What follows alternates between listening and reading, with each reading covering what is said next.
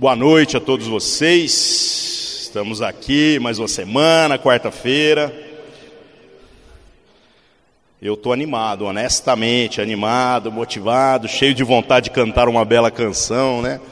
Irmãos, é muito bom contar com a presença de vocês nesse momento que nós estamos é, nos esforçando por fazer reflexões acerca da Escritura, né? Como foi explicado na semana passada, nós vamos trabalhar de maneira sequencial. Então, na semana passada, nós falamos sobre Mateus capítulo 1 e hoje nós vamos começar em Mateus capítulo 2, né? Vamos dar sequência ao conteúdo que foi trabalhado na semana passada.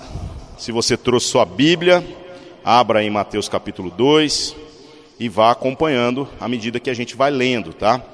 Lembrando, viu, irmãos, das motivações pelas quais nós desejamos estar trabalhando dessa forma, né? Nós cremos que a palavra de Deus entendida é o que tem poder para mudar o nosso entendimento e transformar a nossa experiência com Deus.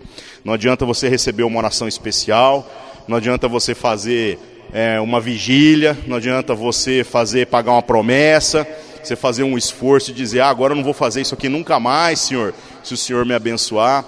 É, o jeito pelo qual Deus decidiu que nós seríamos abençoados é através da revelação da Sua palavra. Então a palavra de Deus ocupa lugar no nosso coração e isso acontecendo, nós somos transformados. Nós vamos ficando mais parecidos com Jesus e vamos começando a olhar para aquilo que antes eram as nossas certezas, as nossas convicções, e a gente vai ter que escolher se nós vivemos por aquilo que Deus está dizendo ou se nós vivemos por aquilo que nós percebemos.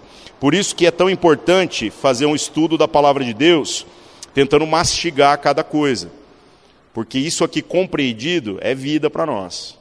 Isso daqui só carregado debaixo do braço ou no nosso aplicativo do celular, né, não faz diferença nenhuma.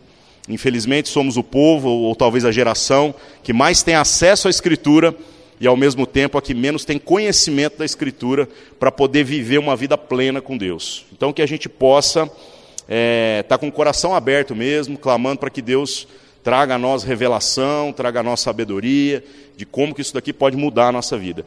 E toda a Escritura, né, irmãos, conta uma história só a história de como é que Deus tinha um plano, o plano de se encontrar com o homem. Um plano de não ter uma relação apenas baseada no conserto, como se lá no começo, por conta do pecado, Deus agora é, foi pego de surpresa e está tentando remendar a história. É muito mais do que isso. O plano de Deus nunca foi um jardim cheio de Adão. O plano de Deus é um céu cheio de Cristos. É uma cidade santa, restaurada, onde todo mundo agora se parece com o próprio Deus.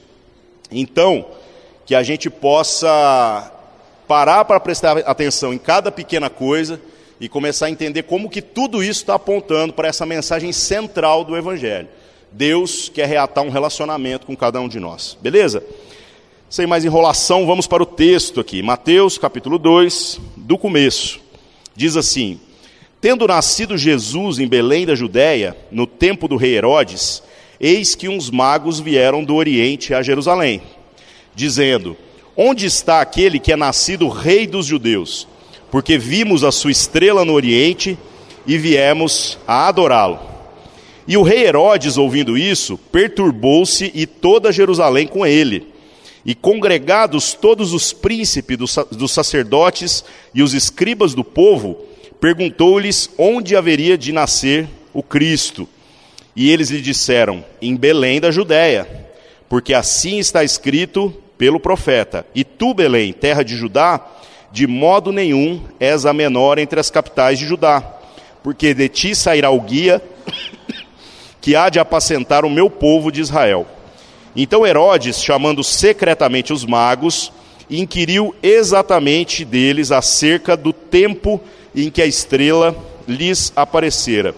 E enviando-os a Belém, disse: Ide e perguntai diligentemente pelo menino. E quando o achardes, participai-mo, para que também eu vá e o adore. E tendo eles ouvido o rei, partiram. E eis que a estrela que tinham visto no oriente ia diante deles, até que chegando, se deteve sobre o lugar onde, estavam, onde estava o menino. Vamos parar por aqui então, daqui um pouco a gente lê mais um pouco. Irmãos, essa história a respeito desse testemunho é, é um texto que só está no Evangelho de Mateus. Olha que coisa engraçada. E muitas coisas me chamam a atenção aqui, que a gente acaba incorporando algumas coisas da tradição oral, algumas coisas que se tornaram parte do pensamento do povo, e nós começamos a tomar isso como verdade, sendo que na verdade a Escritura às vezes não diz as coisas do mesmo jeito que, que a gente acaba pensando. Vocês já viram o tanto de lenda gospel que o pessoal acaba criando, né? Tem uns versículos que nem na Bíblia não tem.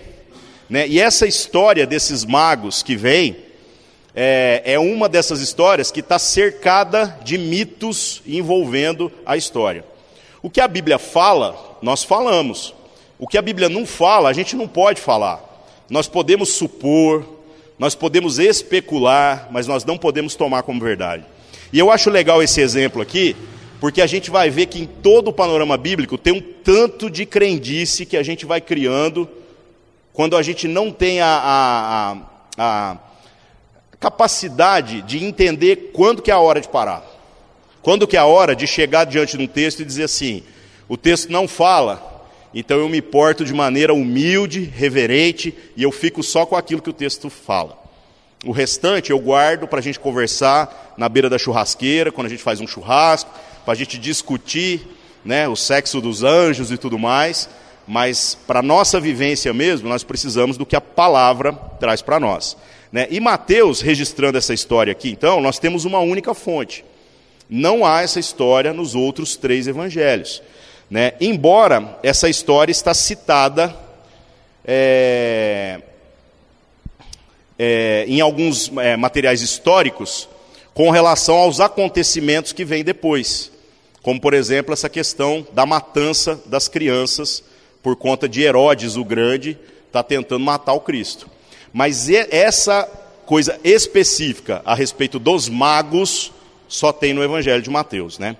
E aí o que, que acontece? O quem são esses magos? O que, que esses caras vieram fazer? Já viu como a gente monta o presépio, né? Que a gente bota um presépio lá, aí o negócio geralmente é um curral, e aí a gente coloca lá Jesus deitado no monte de feno, né? Parece uma fazenda é, americana, né? Estadunidense. E de repente você coloca é, os, os magos chegando, né? E na nossa tradição nós chamamos eles de reis magos ainda. E três, que são várias coisas que podem ser questionadas. Então vamos correndo aqui e a gente vai vendo a respeito disso. Uma outra questão importante é que Belém era uma cidade que estava debaixo de uma promessa. E no Antigo Testamento, a gente vai ver essa cidade chamada de Efratá. Por que, que é importante isso? Vocês lembram que a gente falava sobre, na, na semana passada, sobre as genealogias?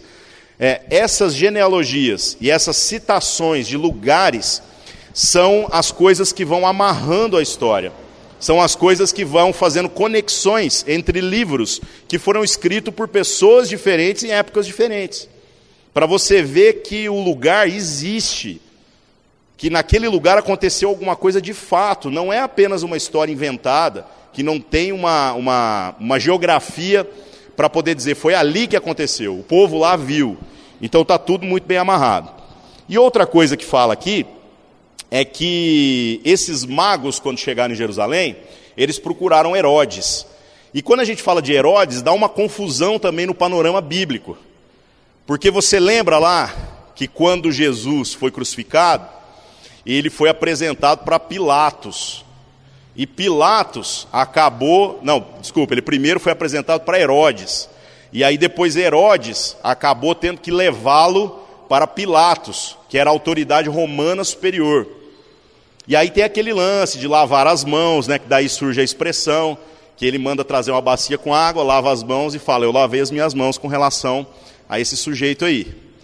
Né? E lá então, um, o sujeito que é a autoridade direta sobre a cidade de Jerusalém é o tal do Herodes. Só que aqui está dizendo que também havia um Herodes no tempo em que Jesus nasceu.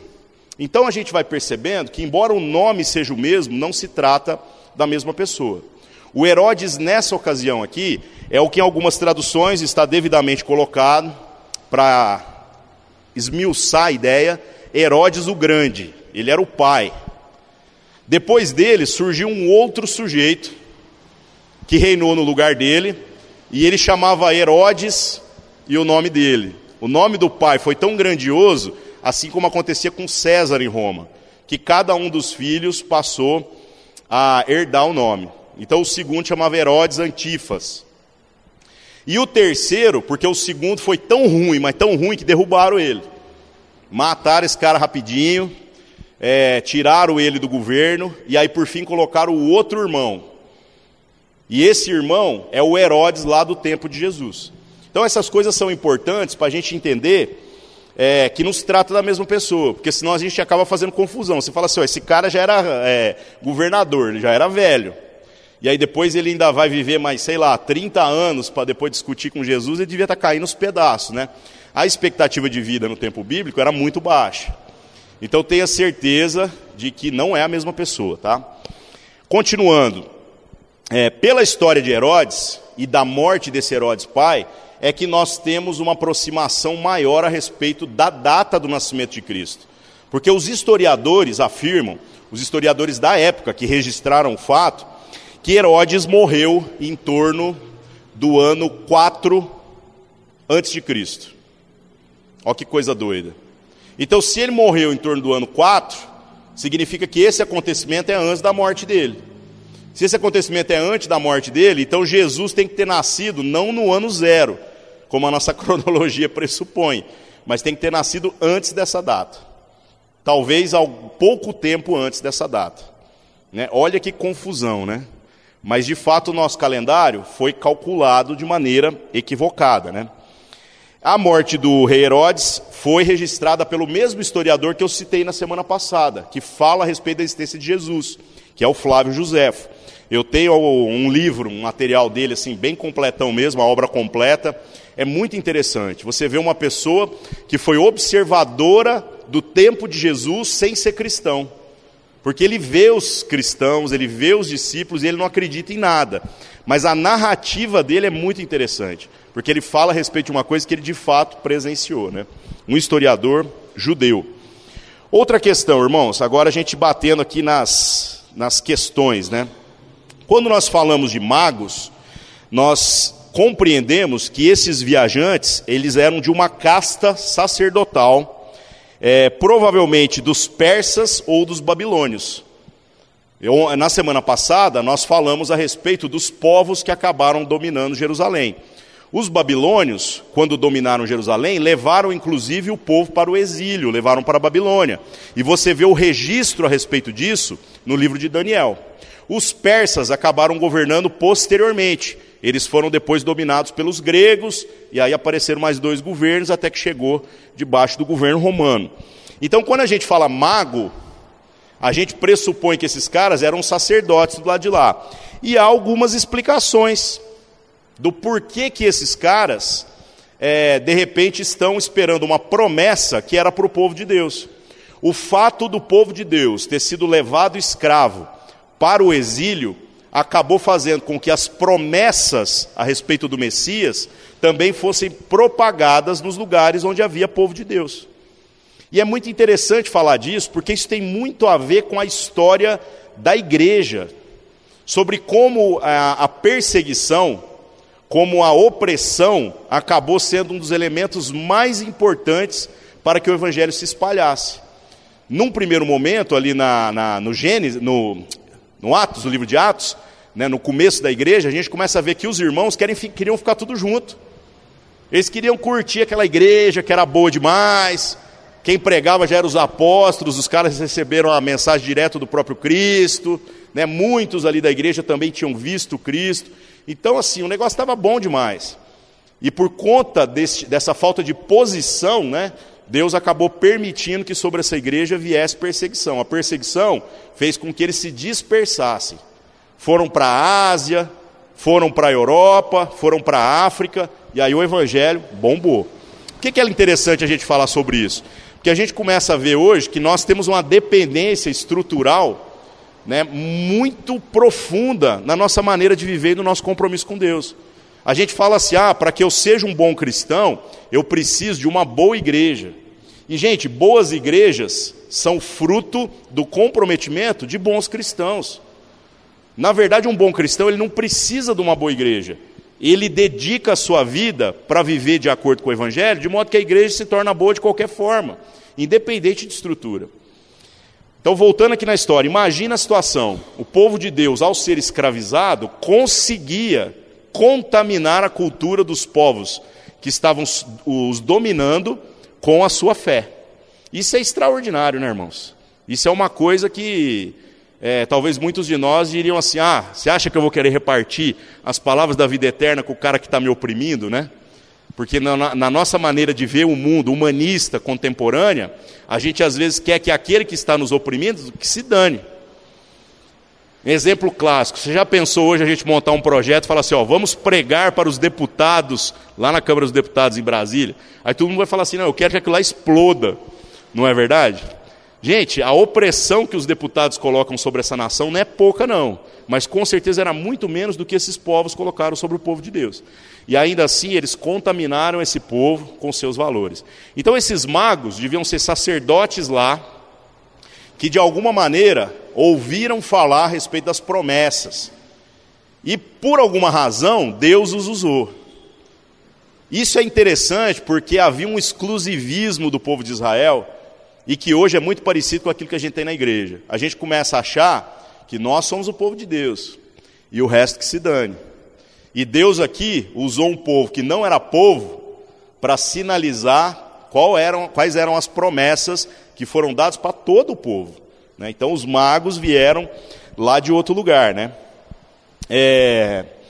A palavra magos, a gente vê ela em várias ocasiões na Escritura. No livro Daniel, de Daniel, no capítulo 2, há referências específicas. Né? Fala que o rei mandou chamar magos, astrólogos e encantadores para que pudessem interpretar os seus sonhos. Né? Por isso que essa, essa parada está muito bem amarrada nos magos, mais ou menos da onde que eles vieram. No Novo Testamento, a palavra mago já é usada num outro contexto. No Novo Testamento, fora dos evangelhos, a gente vê a palavra mago quando tem a história daquele sujeito chamado Simão, um cara que enganava as pessoas, um cara que ia lá e dava umas profetadas, um cara que fazia uns, uns truques lá e todo mundo, oh! Aí ele encontrou com os discípulos de Jesus. E quando ele encontrou com os discípulos de Jesus, ele viu que os caras conseguiam é, fazer sinais miraculosos, operar curas, fazer um tanto de coisa louca, sem mutreta. E aí diz a história, né, que está lá em Atos capítulo 8, que ele chegou para os discípulos e falou assim: quanto que vocês querem para colocar a mão sobre a minha cabeça, para que eu tenha esse tal do Espírito Santo e também possa fazer esses sinais? Essa história me chama atenção assim, em muitas coisas, porque talvez no, nos nossos dias é, nós estamos buscando muito mais esse tipo de experiência do que propriamente uma experiência de compreender aquilo que é a vontade de Deus para nós. Às vezes a gente está querendo alguém que vai dizer para mim assim, é, paga tanto, ou faz tal penitência, ou paga um preço, né? E aí eu vou colocar a mão sobre você, ou eu vou fazer a oração especial e seus problemas estarão resolvidos. Então, irmãos, não sejam esta pessoa.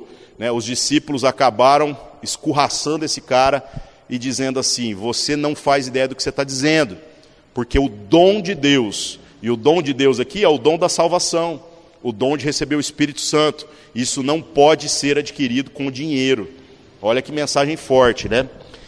Continuando, é, esses magos seguiram uma estrela, e aqui a gente entra numa controvérsia técnica a respeito do que o texto fala. Porque de fato, quando se faz lá, o, o pessoal tem software que consegue olhar as constelações na região de Belém em qualquer ano. Você vai lá, coloca o ano, coloca o dia e a hora, e ele monta num software qual que são as constelações daquele momento. Então dá para você ver o céu daquela época. Eu vi um programa na Discovery falando sobre isso, é genial. E aí eles falaram que não achavam essa tal estrela, que poderia ser a estrela, porque não batia a data. Mas quando eles vão ali para um pouquinho antes de 4 antes de Cristo, houve de fato um planeta lá, que na época seria interpretado como uma estrela e que seria uma marca muito forte, uma coisa assim que é uma aberração astrológica para aquele momento e que não acontece com frequência. E aí o programa aborda muito isso daí. Só que onde que está a controvérsia? A controvérsia está que este acontecimento astrológico aconteceu e fez com que os caras saíssem da onde eles eram e fossem até ali em Israel. Só que chegando em Israel, eles vão conversar com Herodes. E posteriormente, a estrela aparece de novo. A estrela apareceu antes e trouxe eles até lá. E depois a estrela aparece de novo. O que dá a entender que esses caras tiveram uma revelação extremamente particular. De alguma maneira, Deus está falando alguma coisa, através de usar esse povo, que, como eu falei, não era povo, né? E aí eles chegam na casa. E por que, que eles chegam na casa?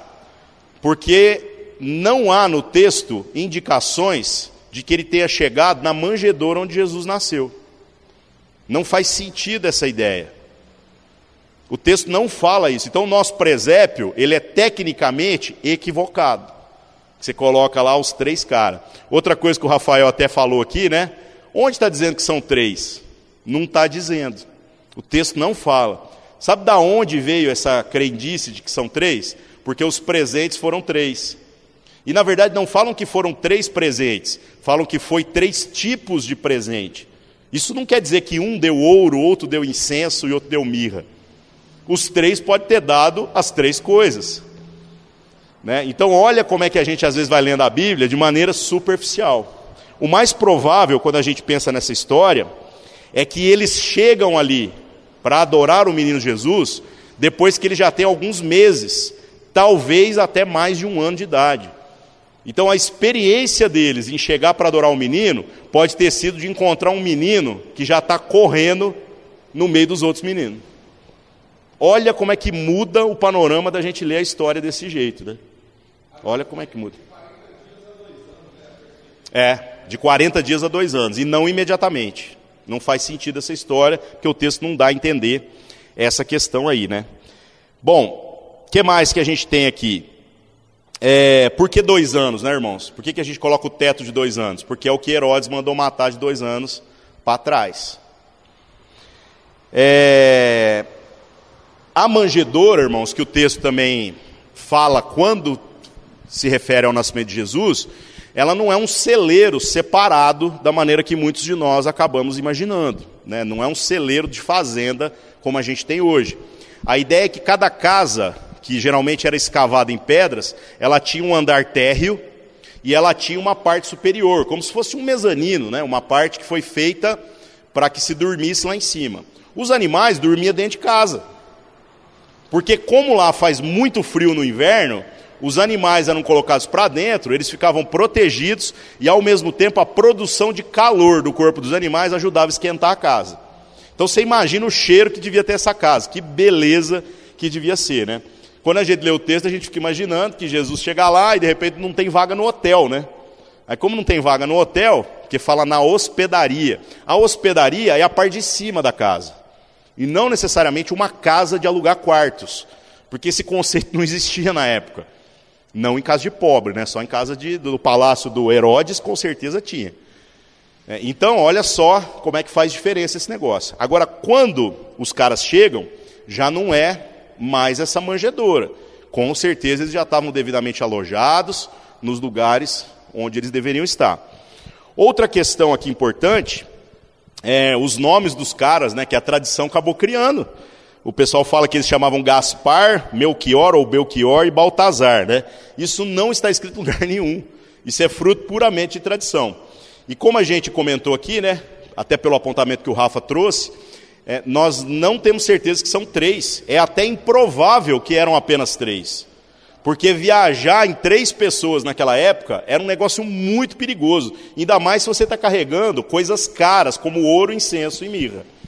Então, provavelmente era uma caravana. Provavelmente era um grupo de pessoas que está viajando, né, que não vai ser intimidado por qualquer Zé Ruela que vai aparecer no meio do caminho. Né? Então, olha só como tem nuances na escritura que vão passando desapercebidas. Né? Agora, um detalhe aqui importante mesmo: esse é de natureza espiritual, né? sem ser as curiosidades. Por que ouro, incenso e mirra? Já parou para pensar esse negócio? Né? Ouro é, aponta para a ideia de que o menino era o rei, é o presente dos reis, né? ele é filho de Deus.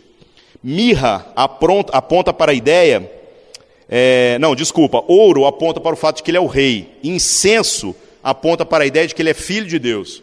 Porque o uso do incenso era apenas para as entidades religiosas. Era uma coisa que era oferecida no altar de Deus. Então o ouro fala, esse menino é o rei. Incenso fala, ele é o filho de Deus. E a mirra fala que ele veio para morrer. Porque mirra era uma coisa que era utilizada na mumificação no Egito. Olha que coisa doida. E também para preparar o corpo da pessoa para ser colocado no túmulo quando ela morria. Então os caras já trazem presentes ali que tem um significado muito profundo. E às vezes a gente vai lendo o texto e a gente acha que é hipoglós, dinheiro, né? E umas fraldas descartáveis, umas mantas. Não é nada disso, irmãos.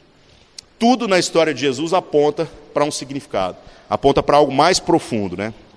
Bom, aí nós chegamos no verso 12, né? Que nós já lemos aqui é, não, 12 a gente não leu, não, né? Paramos no 10, né? É isso mesmo. Vamos ler aqui então agora, de novo, 10, 11 e 12. Vendo eles a estrela, alegraram-se com grande alegria, e entrando na casa, acharam o um menino com Maria, sua mãe, e prostrando-se, o adoraram. E abrindo os seus tesouros, lhe ofertaram dádivas, ouro, incenso e mirra sendo por divina revelação avisados em sonhos, para que não voltassem para junto de Herodes, partiram para sua terra por outro caminho. Né? O que, que acontece aqui? A gente vê que no verso 12 há uma revelação específica, novamente através da vida desses caras. Então, que, que maneira de Deus se revelar, né, gente? Então, não sejamos arrogantes na nossa relação com Deus, de achar que Deus vai falar só com a gente ou só do jeito que a gente está acostumado. Né? Deus fala onde Ele quer e do jeito que Ele quer. O suficiente daquilo que nós precisamos saber a respeito da vontade de Deus está na Escritura. E Deus não se contradiz, então não vai rasgar o céu e aparecer uma voz falando com você, se ela não for coerente com aquilo que a Escritura está dizendo.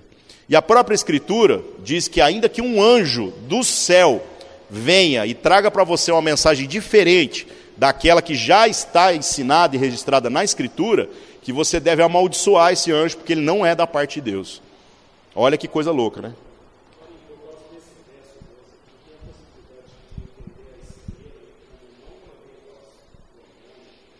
Essa, esse aparecimento da estrela, na, num segundo momento, que vai até a casa, provavelmente dá a ideia de que é um acontecimento espiritual e não astronômico. Mas o primeiro, que é o que tira eles da nação deles e traz para lá, há uma possibilidade de que seja lá o planeta que os astrônomos contemporâneos já conseguiram identificar que foi marcante. E se nascesse um filho de rei, numa data em que tem um evento no céu marcante, velho, isso aí virava uma, um alvoroço no meio dos religiosos. Porque os caras falavam assim, velho, esse aqui vai ser um grande rei.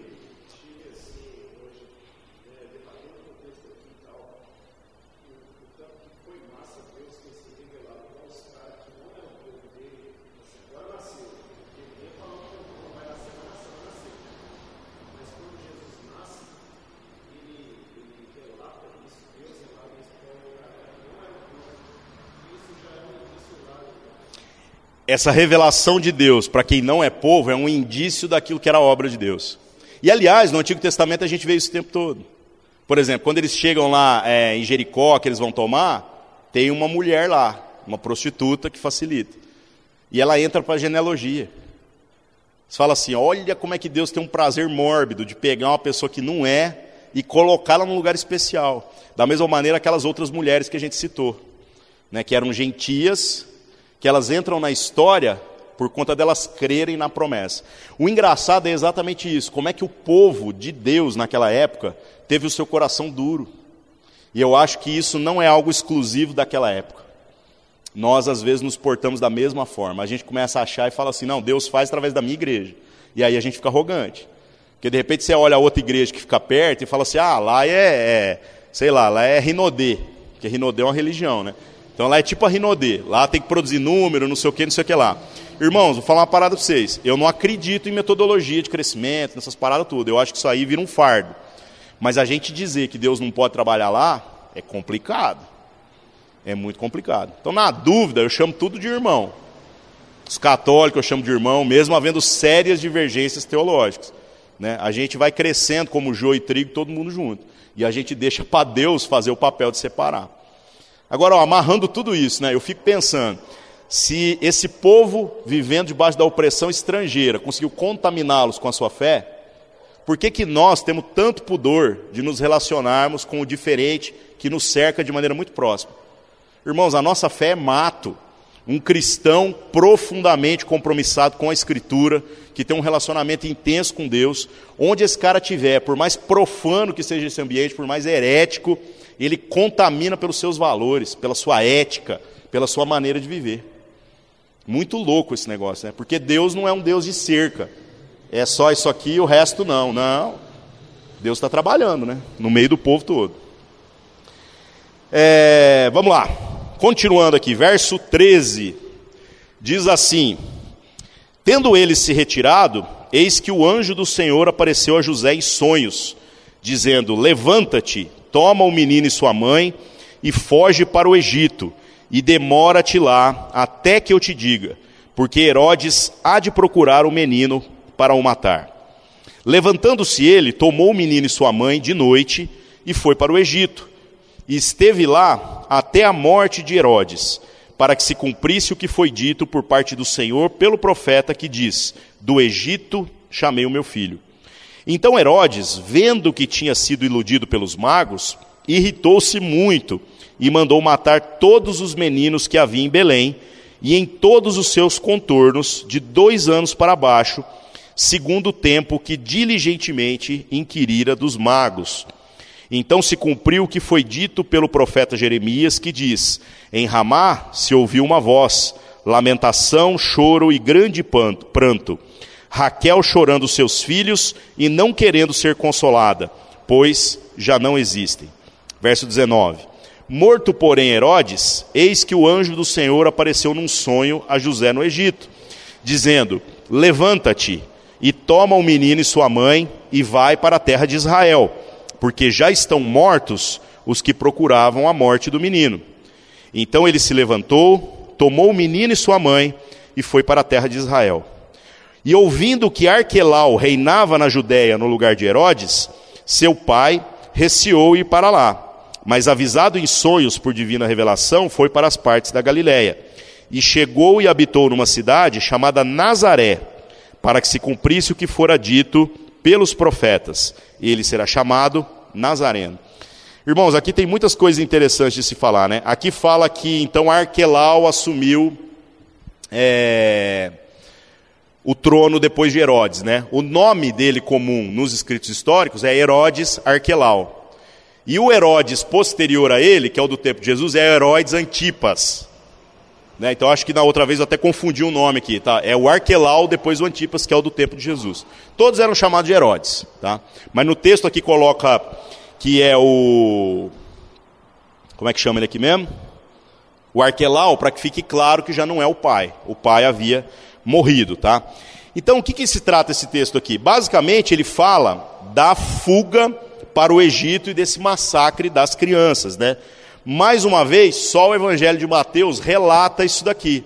Só que o historiador Flávio Josefo, ele fala que o Herodes, o pai, ele era um, um governador tão cruel, mas tão cruel, que ele não apenas mandou matar essas crianças, como ele fez um tanto de outras atrocidades que eram ah, coisas perfeitamente normais é, no governo dele. Para vocês terem uma ideia, ele mandou inclusive matar é, os seus filhos e a sua mulher. Ele mandou matar um tanto de gente. O cara era muito doido mesmo. Olha que coisa louca, né? E no verso 13 e 14 aqui, a gente vê que mais uma vez o anjo do Senhor fala com José. Geralmente a gente lê o texto, né, através de uma perspectiva em que fica parecendo que o José é mero coadjuvante na história. Irmãos, as coisas que Deus faz, elas sempre envolvem a família. Por isso que a gente fala tanto sobre o relacionamento, o ser família, a gente ser irmão, e outra, a gente ter tempo, a gente valorizar os relacionamentos da nossa casa, os nossos parentes e por aí vai. Porque parando para pensar, a relação mesmo não era com Maria, não foi ela já que recebeu até a notícia primeiro, né? Mas depois Deus vai lá, fala com José para não separar dela, que é o que a gente falou na semana passada. E depois dali para frente, você começa a ver que parece que Deus fala muito mais com José do que com Maria, se é que ele falou com Maria em alguma ocasião. Então o chamado é um chamado para a família. A gente tem que entender isso. Nós não fomos chamados para sermos salvos da nossa individualidade. Nós somos chamados para que a gente permita que Deus faça um trabalho na nossa família. Que a gente seja homem, mulher de Deus na nossa casa. Muito doido esse negócio, né? Aí o José, ele recebe essa visão de Deus, uma instrução, onde diz assim: vai para o Egito. E você pode perguntar assim: por que o Egito? Nesta ocasião histórica, o Egito tinha uma população de judeus já muito grande. Então, fugir para o Egito era a coisa mais natural que podia acontecer. Né? Tinha tanto judeu lá que eles poderiam se misturar no meio de uma colônia qualquer de judeus, trabalhar, viver, sem que ninguém estranhasse, sem que ninguém fizesse o questionamento do tipo: ah, quem são esses estrangeiros aí, né? Quem são essas pessoas? que apareceram aqui do nada. Né? Então, às vezes, a gente fica achando que foi para o Egito e que, de repente, teve que vestir Jesus de egípcio, né? que teve que botar ele para estudar numa pirâmide. Né? Não, pirâmide era túmulo, irmãos, não era escola. Nada a ver. A cultura do povo de Israel ali já estava propagada nas nações em volta. Aí, quando fala aqui no texto, né, que depois da morte de Herodes, é, ouve esse anjo do Senhor, no verso 19, que chama de volta, né, fala que é para vir, o evangelista, ao escrever o evangelho, tenta amarrar a ideia citando um texto do Antigo Testamento, que está lá em Oséias capítulo 11, que fala sobre isso. Fala sobre, inclusive, o Israel, o Jacó, que foi chamado depois de Israel. Fala assim: quando Israel era menino, eu o amei, e do Egito o chamei a meu filho. Né? Então o evangelista aqui ele está fazendo uma apologia mesmo. Ele está querendo argumentar para a gente que ele não está contando a história de um homem. Ele está contando a história de um homem que estava prometido nas Escrituras. Tá? Então não tem nada de ponta solta aqui. Né? Outra curiosidade, irmãos, no verso 16, né, fala que o Herodes ficou muito bravo e mandou matar as crianças. É, Belém era uma cidade desse tamanho aqui, era muito pequeno. Araguari é muito grande perto de Belém, tá? A gente pode imaginar assim que viviam, sei lá, poucos milhares de pessoas lá. Era tão pequeno, mas tão pequeno que a ideia desse assassinato em massa, né, é, pode não ter afetado mais do que algumas dúzias de crianças. Então a gente sempre pensa numa tragédia, né? Um negócio de comoção nacional, né? Como o cara era assassino mesmo, já tinha um currículo complicado, matava por qualquer coisa à torta e à direito, esse assassinato em massa feito ali em Belém é uma coisa que ficou desapercebido. Não levantou nenhuma revolta popular muito grande, porque Belém era uma aldeia muito pequena né, e muito insignificante no meio da geografia do, do lugar. Tá? Bom, o verso 17 e 18 fala sobre Raquel chorando por seus filhos. Mais uma vez, aqui é uma tentativa do evangelista de amarrar a história com profecias do Antigo Testamento. Essa citação que ele faz aqui, da Raquel, é de Jeremias 31. Então, olha que coisa louca, o tempo todo o evangelista está citando o Antigo Testamento. Por isso que a gente fala tanto, irmãos, da importância de se fazer uma leitura bíblica da importância da gente conhecer a Escritura, porque tem um tanto de coisa de citação que às vezes você fala assim, ah, isso está lá em tal lugar, e às vezes em tal lugar está, mas é já uma citação do Antigo Testamento. Essas conexões vão fazendo e a gente vai crescendo em maturidade, em fé, em conhecimento, tá? É, outra coisa que se percebe nesse texto aqui, irmãos, é, dá a entender no texto né, que Belém era a residência original de José. Isso é o que dá para se chegar na conclusão aqui, né? Mas que esse lance de ir para Nazaré também foi uma interferência de Deus, como fala aqui. Que novamente aparece um anjo do Senhor, fala com ele, essa divina advertência, e diz assim: não vai para Belém. E aí onde que ele vai parar? Ele vai parar em Nazaré. Olha que coisa doida, né?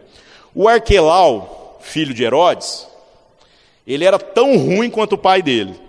E ele era tão ruim, mas tão ruim, que acabou que ele durou muito pouco no governo ali.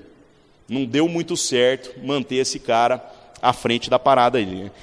E uma coisa curiosa, no final desse capítulo aqui, no verso 23, fala que ele habitou numa cidade chamada Nazaré, para que se cumprisse o que fora dito pelos profetas. Ele será chamado Nazareno.